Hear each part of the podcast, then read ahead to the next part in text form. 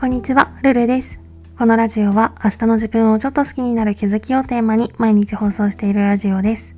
私なりの心地よい暮らしのコツや日常での気づきをお話ししています。もしよろしければフォロー、コメントなどお待ちしております。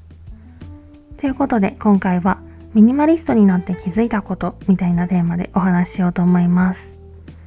私はミニマリストっぽいできるだけ物を持たない生活を始めてそろそろ2年半以上かな経つんですけど私はミニマリストになりたいと思って自分を取り巻くものだったり自分を取り巻くことだったりを減らしたっていうよりは理想とするちゃんとした暮らしっていうのを実現させるためにいろいろ試行錯誤をした結果今の生活にたどり着いたっていう感じなんですね。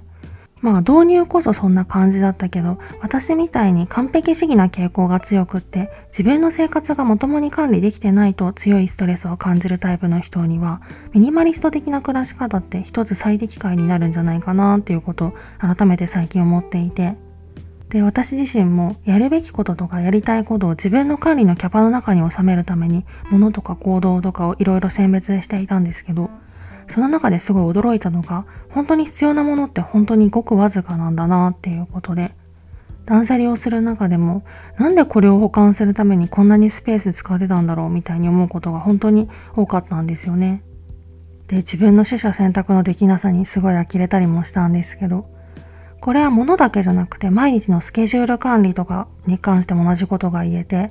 いかにこれまで優先順位がめちゃくちゃになって全然大事じゃないことに時間とか労力を取られてたっていうことをすごく実感してで多分これは前職以前までの時間とか心に余裕がない生活がそのまま残ってこうなったっていう感じだと思うので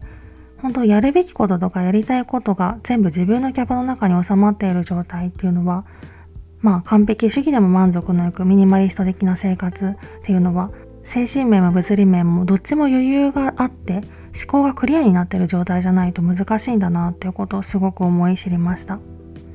で前職以前の私みたいに忙しかったりあとは追い詰められてたりとかしてそういう毎日に振り回されているとそれにキャパの全てを侵食されてしまって気づかないうちに自分の感覚っていうものを失って物にしてもスケジュールにしてもガラクタとかゴミに囲まれて本当に必要なものとかことが生まれてるっていうことが結構少なくないような気がしていて。なのでまずは生活を整えようと思ったら心と時間の余裕を確保して本当に必要なものだけをすぐ選び取れる思考のキャパっていうのをいつも残しておきたいなと改めて思いました。今回はそんな感じです。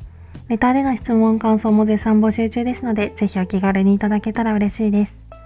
それではまた次の放送でお会いしましょう。